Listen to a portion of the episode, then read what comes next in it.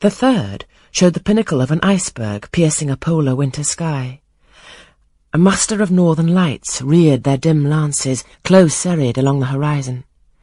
Throwing these into distance rose in the foreground a head, a colossal head, inclined towards the iceberg and resting against it.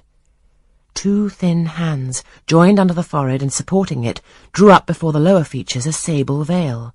A brow quite bloodless, white as bone, and an eye, hollow and fixed, blank of meaning but for the glassiness of despair, alone were visible. Above the temples, amidst wreathed turban folds of black drapery, vague in its character and consistency as cloud, gleamed a ring of white flame, gemmed with sparkles of a more lurid tinge. This pale crescent was the likeness of a kingly crown. What it diademed was the shape which shape had none. Were you happy when you painted these pictures? asked Mr. Rochester presently. I was absorbed, sir. Yes, and I was happy. To paint them, in short, was to enjoy one of the keenest pleasures I have ever known. That's not saying much. Your pleasures, by your own account, have been few. But I dare say you did exist in a kind of artist's dreamland while you blend and arrange those strange tints. Did you sit at them long each day?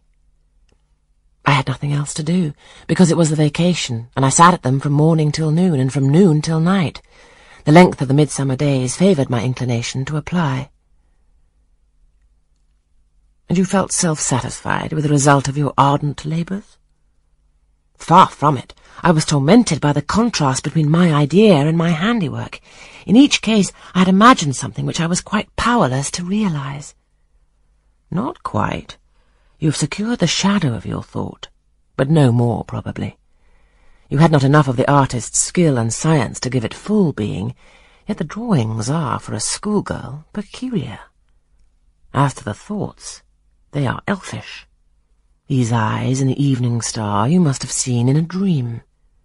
How could you make them look so clear, and yet not at all brilliant? For the planet above quells their rays. And what meaning is that in their solemn depth? And who taught you to paint wind? There is a high gale in that sky, and on this hilltop. Where did you see Latmos? For that is Latmos. There. Put the drawings away. I had scarce tied the strings of the portfolio when, looking at his watch, he said abruptly, It's nine o'clock. What are you about, Miss Eyre, to let Adele sit up so long?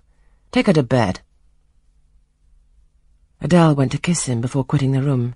He endured the caress, but scarcely seemed to relish it more than Pilot would have done, nor so much. I wish you all good night, now, said he, making a movement of the hand towards the door, in token that he was tired of our company and wished to dismiss us. Mrs. Fairfax folded up her knitting. I took my portfolio. We curtsied to him, and received a frigid bow in return, and so withdrew.